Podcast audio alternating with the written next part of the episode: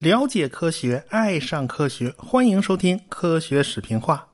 呃，广告坐在前面啊，还是推荐我的通俗医学史啊。上一个番外篇讲的是1918年的流感大流行啊，这场瘟疫可以算是黑死病大瘟疫以来最严重的一场传染病了，全球死了能有两千到五千万人啊，这还是保守估计啊。而且呢，它的覆盖范围也非常广，它覆盖到了地球上所有的角落。有人聚集的那个定居点啊，几乎都有被传染上的患者。大概只有亚马逊河口有一个小岛啊，在那儿有过定居点，没有发现被感染者啊，这是个漏网的。科学家们呢，想尽办法把一百年前那一场流感的病毒啊给复制出来了啊。为什么要把这个病毒复制出来呢？哎，有关那些事儿啊，您要是有兴趣的话，不妨就去听我的通俗医学史。好了啊，闲言少叙，书归上文。上文书说到，苏联的赫鲁晓夫出席联大会议啊，这个这个菲律宾代表就说，苏联和东欧那是一个大集中营啊，反正是骂了一顿。结果赫鲁晓夫那火腾就上来了，然后他站起来就要求发言。大会的主持人呢是爱尔兰人，他没有理赫鲁晓夫，赫鲁晓夫就怒了，于是呢就发生了拿皮鞋敲桌子这事儿啊。赫鲁晓夫的回忆录里面倒是写到了这一段啊，美联社呢也做了相关报道，但是会场上那么多摄像头啊，居然就没有拍到相关的影视资料。不过 B 站上倒是能找到一段赫鲁晓夫拿着皮鞋砸的那个视频，但不知道这是哪一次大会啊，没头没尾的。说实话，那只鞋呢也不是看得太清楚啊，所以这段视频到底哪来的呢，还是存疑。反正呢，有关这件事儿的说法挺多的。会场的服务员说的啊，这是赫鲁晓夫屁股后头追着一大群记者，结果人一多就把那鞋给踩掉了。啊，后来那服务员呢就拿餐巾纸包好了，然后交给了赫鲁晓夫。赫鲁晓夫顺手就给放桌子上了。他为什么当场不给穿上了？那脚上没鞋。这个嘛，我们就不知道了。按照他儿子的描述啊，这赫鲁晓夫这个水桶腰啊，他他弯不下身去。后来呢？估计赫鲁晓夫就一生气，抄起这只鞋就开始敲桌子，这是一个说法啊。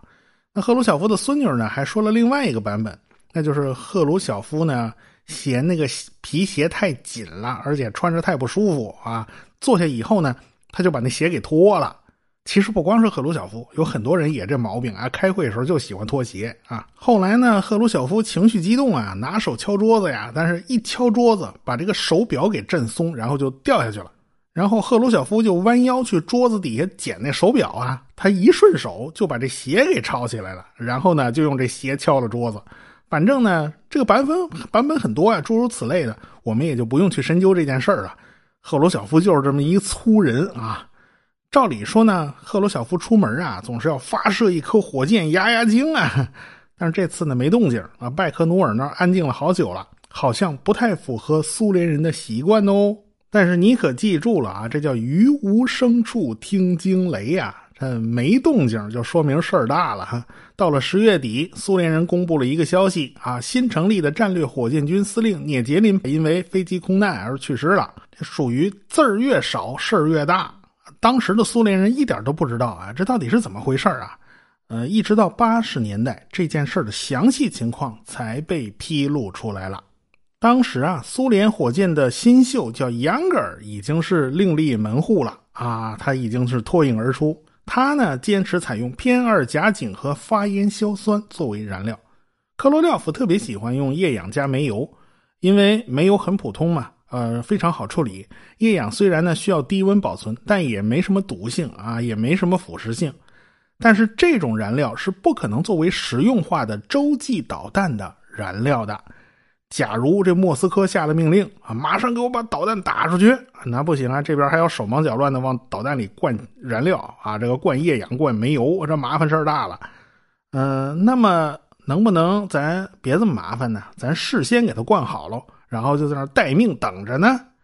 这个液氧煤油火箭呢，它是根本做不到的，因为液氧会不断的挥发，而且呢，火箭的外壳它也会结冰，处理起来呢。它不是说不能处理，但是麻烦太多了。但是偏二甲肼和发烟硝酸组成的燃料呢，呃，是可以做到提前待命的，因为这俩呢是常温燃料，不需要低温保存，而且可以提前加注啊。你加注好了以后，就等着莫斯科下命令了啊。燃料加注进了导弹以后，可以待命三十天，因为呢，燃料是有剧烈的腐蚀性的。你想硝酸嘛，这腐蚀性很强啊，而且它还有毒性。那时间再长啊，对导弹呢是有腐蚀作用的，是有损伤的。呃，不过呢，三十天来讲也够用了。所以苏联当时特别着急，他就迫切希望你杨格尔领导的这个 R 十六导弹呢，能尽快完成研发和实验，然后投入到战备值班。这杨格尔领导的乌克兰五八六特种设计局呢，他也在加班加点的工作呀。他也巴不得能早点打破科罗廖夫对于苏联火箭研发的这种垄断呢。这个 R 十六导弹呢是一种两级火箭，长三十米，重一百四十吨，这射程是可以达到一点一万公里的。这是一个正经八百的洲际导弹。在乌斯基诺夫的协调下，这拜科努尔就专门修建了第四十一号发射工位啊，就专门是给这 R 十六导弹准备的。列宁格勒的地下发射井设计部门呢，已经开始动手设计这枚导弹的地下发射井了。因为真正实用的洲际导弹都是装在地下发射井里面的啊，你装的那个露天那不行的，那样容易被被人打呀。装到地下发射井里面，很多东西呢就是容易维护，也比较隐蔽，它不太容易被敌人发现。而且加固的地下发射井呢，也有足够的抗打击能力啊。别人的核弹打过来以后，那个地上的肯定全完蛋啊。这只有加固的地下发射井里面那个导弹呢，还可能生存下来。还可能有那么一些还击的机会，所以呢，大家就盼呢，人家配套措施都开始做了呀，这盼星星盼月亮啊，就盼着杨哥你赶快把这个导弹给我搞出来。再说了，快要到十月革命节了啊，这个聂杰林作为主管的军官呢，人家当然是希望咱们向十月革命节献礼啊。一九六零年的九月份啊，运载着 R 十六导弹的火车。就从乌克兰的蒂涅博罗彼得罗夫斯克就开出来了，然后呢，就穿越乌克兰、俄罗斯，进入了中亚的哈萨克斯坦，这一路就开到了拜科努尔，这就已经开始准备试验了，进入了拜科努尔的厂房进行装配。这导弹呢，就在拜科努尔的厂房里面进行了一系列的测试，大家都在忙啊，一直忙到了十月二十号，到了二十一号的早上。这导弹就被拉出来了，然后慢慢拖到几公里外的四十一号发射工位。这发射时间呢，就被定在了二十三号晚上十九点，哎，晚上七点钟。这个导弹其实呢本身不重啊，因为火箭发动机的结构呢不复杂，重量不大。火箭的外壳呢，它也没有多少重量，燃料罐子它也是空的嘛，加起来只有二十吨。但是这枚二十吨的火箭要往里头灌一百二十吨的燃料进去，而且加的还是毒燃料啊！那东西都有毒的，这东西摆弄起来就相当的麻烦。就在做例行检查的时候，这个工程师发现 R 十六火箭的第一级高温隔热膜可能有问题，而且呢，气体发生器关断阀门的引爆管也已经报废了。这下可坏菜了，那怎么办呢？那十月二十三号晚上，这个试验委员会就召开了紧急会议。按照规章制度，你必须把导弹的燃料全部泄出来，然后才能进行全面的检查，啊，才能排除故障。但是你想想，这怎么可能啊？那燃料都是有毒的，你装进去就不容易了，你再泄出来，这往哪排呀？再说这时间也太紧张了。这领导决定啊，就给你一天时间，推迟到二十四号晚上要发。这一天时间无论如何是不够的，你倒腾那燃料都不带够的。所以呢，这个战略火箭军的司令聂杰林就决定违反操作规程。这个人胆子是真大呀！这导弹的燃料呢，就不要泄出来了，就这么带着燃料抢修。他就搬把凳子坐在离火箭只有二十米的地方，监督着大家干活。说实话，这。真不是个好主意，这儿啊太危险了。就在大家小心翼翼重新装起爆管的时候啊，这火箭的第二级发生了电路短路。那偏二甲肼和发烟硝酸是好惹的吗？它俩要碰在一块儿，你不用点，它是自己就能着起来啊！你还别说，这电线短了路啊，你开错阀门都能烧。所以呢，这二级发动机啊，它就提前点了火啊！你这儿点火了啊，那还了得呀！这马上就把一级火箭的燃料箱给点着了。现场的人一看，哎呀妈呀，烧起来了！赶紧就往后退，往外跑啊！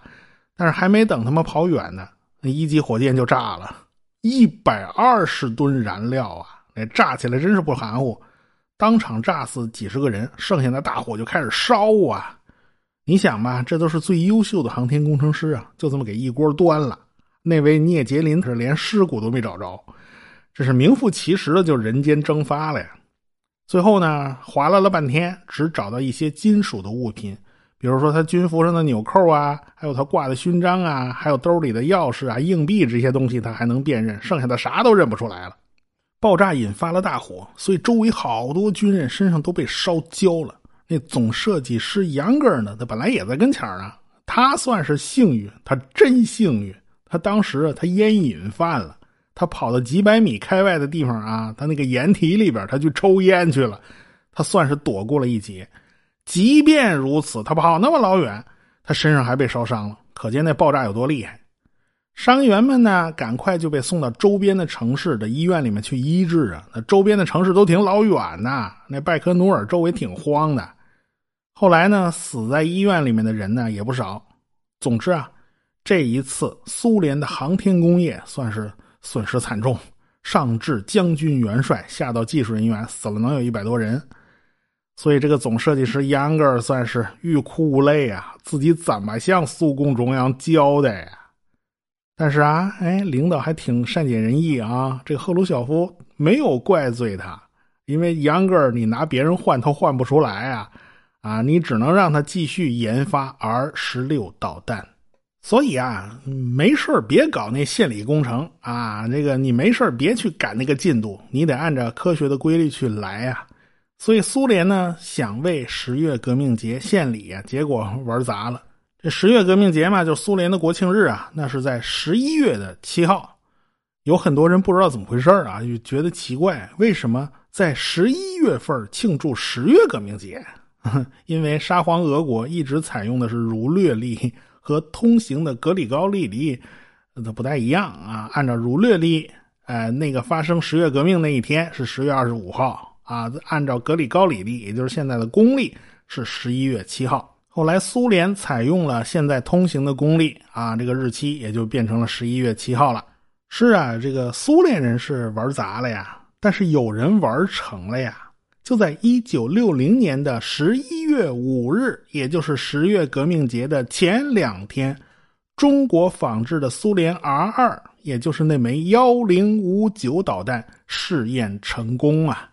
这叫不争馒头争口气啊！即便你苏联撕毁合同、撤走专家，我们中国人也能把导弹给你搞出来，这就是名副其实的蒸汽弹。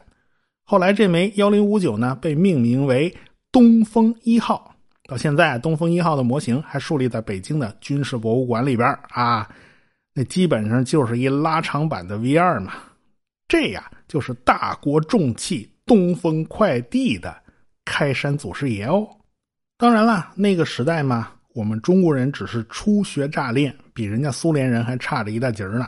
苏联人的 R 十六导弹在一九六一年的一月份完成了第一次发射，但是中途出现了故障。本来打算打一万多公里的，结果呢，飞起来飞了五百公里，掉在了西伯利亚啊。后来呢，又经过了几次试验啊，都不算成功，一直到一九六一年十月份才算试验成功。苏联当时能拿得出手的战略导弹啊，这个洲际导弹只有这一款啊，因为那个 R 七火箭呢。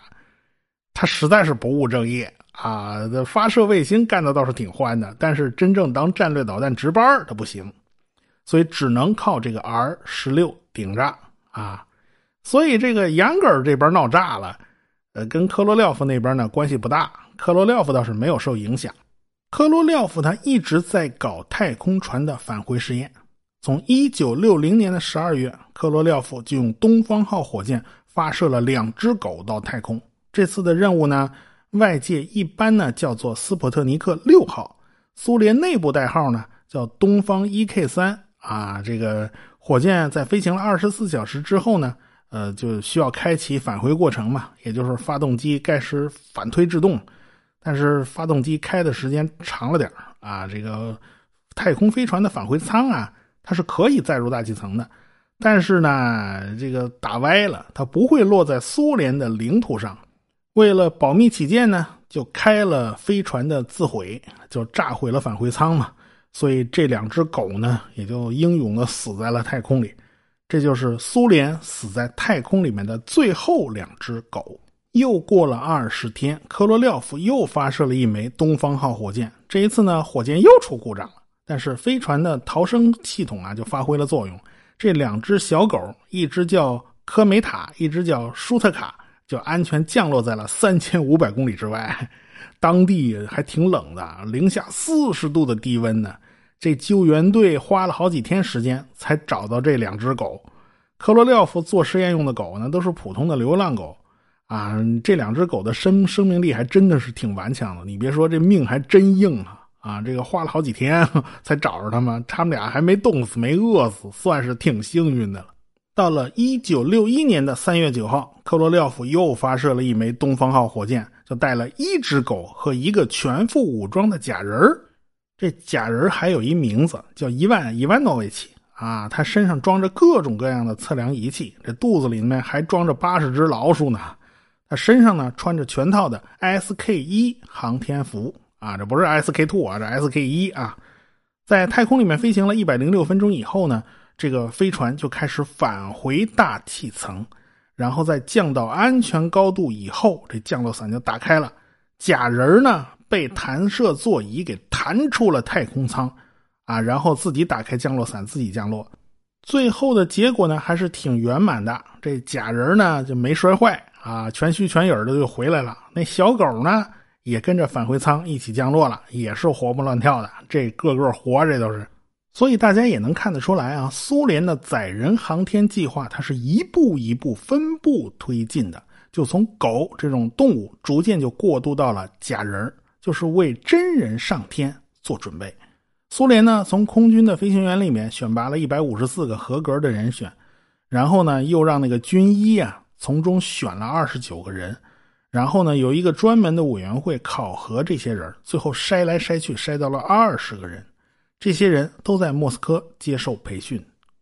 科罗廖夫呢，又给了几个硬指标啊，就一层一层往下筛。首先是体重，你不能超过七十二公斤，也就是一百四十四斤呢。你身高不能高于一米七。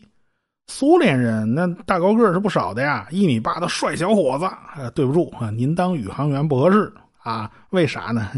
这个飞船就是一个直径两点三米的一个圆球，里边还有各种设备，啊，飞船的皮还挺厚的，外边还有一层很厚的烧蚀材料，内部空间其实已经没有多少了。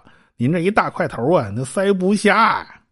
宇航员肯定是要参与飞行训练的啊，这个飞行训练、驾驶教练机，这肯定是少不了的。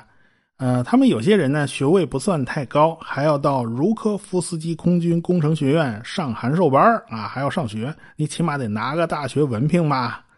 还要呢去萨拉托夫州进行跳伞训练。对于第一批宇航员来讲呢，跳伞是非常重要的，因为他们不是跟着那返回舱一块落地的，他们是半截从中间弹出来。当然了，航空医学部门还要对每个人进行极限测试。比如说，把你放到离心机里面去转圈圈啊，看你能够承受多少过载，啊，然后呢，把他们放到完全没有声音的专用实验室，看看他们是不是能忍受这种寂寞。有人他是忍受不了的，有些人呢，他忍受不了这种绝对的安静，因为呢，完全没有杂音，自己身上发出来的声音就变得非常非常明显。比如说心跳啊、呼吸啊，你都能听得非常非常清楚啊。时间长了，可能有人就受不了这种声音。太空里没有空气，外界的声音是听不到的。那么太空舱里面会不会很安静呢？这个航空医学部门他他不敢保打包票啊。按理说这个太空舱是会有自己的噪音的，万一碰上这种极端寂静的环境呢？啊，你最好还是在地面上你先试一下嘛，这样比较放心，对吧？还有一种非常重要的测试，那就是低气压测试，就看你这个宇航员能承受最低气压是多少啊！你别高原反应了。要知道，地球表面的气压呢是一个标准大气压，呼吸的空气里面含有百分之二十一的氧气和百分之七十九的氮气。当时呢，苏联人也想降低飞船的这个气压，因为呢，你把飞船内部的气压降低一点呢，这个飞船的外壳就可以设计的薄一点。啊，你能减点重量吗？当然是好的呀。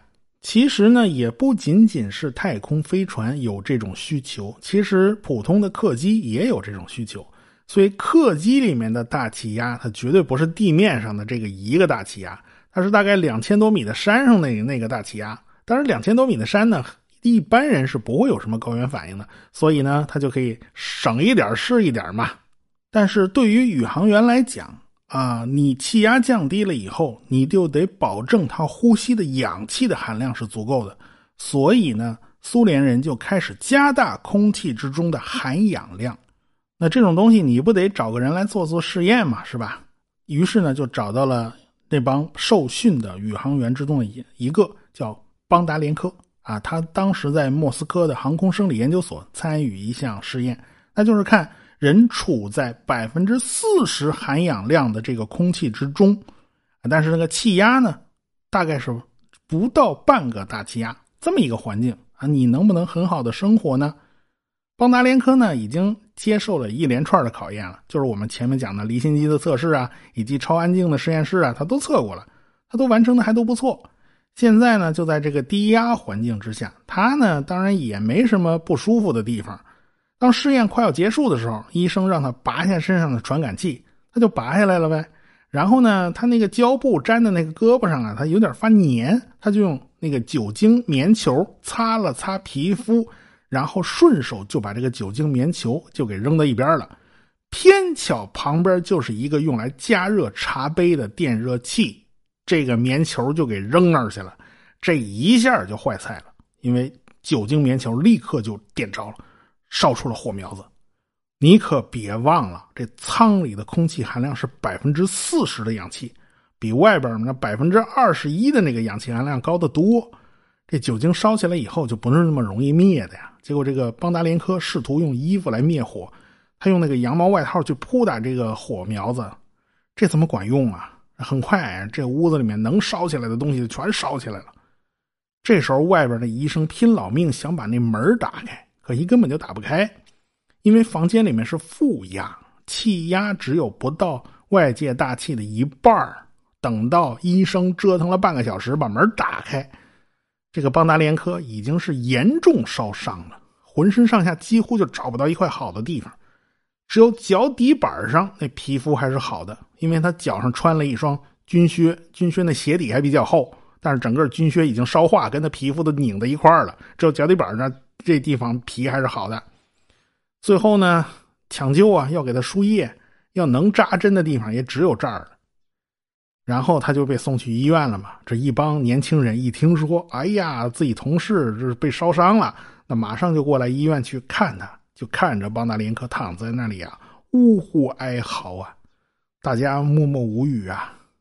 他们也没有办法，只能安慰这个邦达连科，连医生呢都没有什么好办法。就这么坚持了十六个小时，邦达连科死了。他是第一个遇难的宇航员，因为他已经获得了宇航员的资格，虽然他还没有来得及上太空。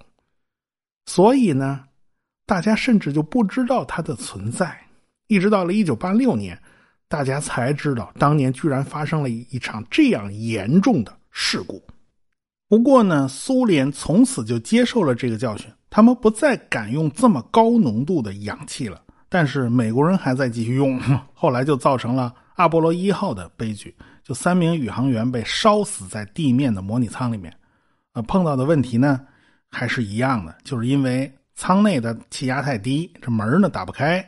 美国人后来知道了邦达连科的事儿呢，气得吹胡子瞪眼的。你们早碰上了，你们居然不告诉我！你们知不知道什么叫做公开透明啊？废话，双方在冷战呢，告诉你干嘛呀？真是。美国人是没有办法，他们当时的火箭是不如苏联人的，所以它的水星飞船呢就不可能把皮儿做的那么厚啊，所以水星飞船就是基本上属于薄皮大馅的。因此呢，它气压太高了呀，它受不了。因此呢，美国人就走了一另外一条技术途径，那就是用高浓度但是低气压的纯氧啊，这条技术途径，美国人还就真是这么走下去了。一直到后来呢。美苏两国那太空船呢，要在太空里对接，哎呀妈呀，这双方就发了愁了呀！哎呀，这气压都不一样，这怎么办？当然这是后话了，我们此处暂且不表啊。那个邦达连科还真是挺可怜的，如果他不死呢，即便是捞不到这个太空第一人啊，起码你也能捞到一个第一次什么双人飞行，第一次三人飞行啊，什么第一次太空行走。反正你要凑这种第一次啊，机会还是蛮多的，呃，毕竟他们是第一批宇航员，对吧？可惜呢，人死了啊，这一切就轮不上了。日后呢，月球上有一个陨石坑是用他的名字来命名的啊，他的儿子后来也成了空军的飞行员，算是子承父业吧。但是跟太空就没什么缘分了。宇航员的选拔是很严格的，到底谁能成为最后的太空第一人，其实大家都不知道。最后精选出来的候选人一共是六个，科罗廖夫其实心里早就有看中的人选了，但是他就没说啊。负责宇航员训练的呢是卡马宁中将啊，这个中将他是一个特级飞行员，由他呢组织了一个委员会，对候选人进行了两天的考试。加加林、尼古拉耶夫、叫波波维奇，还有季托夫，在第一天的考试里面成绩都是很不错的，到了第二天。又让他们四个接受了笔试，啊，这个加加林和季托夫的成绩是最好的，但是非要这位领导他选一个，那就不是那么容易做的事儿了，因为手心手背都是肉啊，到底选谁呢？所以呢，在四月五号考完试以后，这位主考官啊，卡马宁中将啊，这心里就开始纠结，各种纠结，到底是选加加林呢，还是选季托夫呢？这个季托夫体力更好、更强壮，那么下一次的航天任务对他来讲就比较合适喽。因为第一次载人航天任务啊，它比较单纯，纯粹就是为了上去转一圈，时间也很短，所以这种事儿你还是让加加林去。啊，就到了四月九号的时候，这个卡马宁就宣布由尤里加加林执行太空飞行任务，第二名季托夫担任替补，万一加加林突发什么变故，就由他顶上去。不一般来讲，棒小伙子能有什么变故啊？是吧？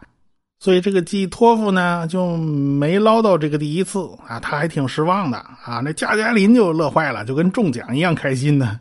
这都是人之常情啊。不过呢，加加林高兴归高兴啊，他既然被选中了，那么他还有一件很重要的事儿要做，那就是给他妻子写一封信。这封信很重要。当然了，这加加林是无论如何想不到这封信会在七年之后派上用场，到底怎么回事呢？我们下回再说。科学声音。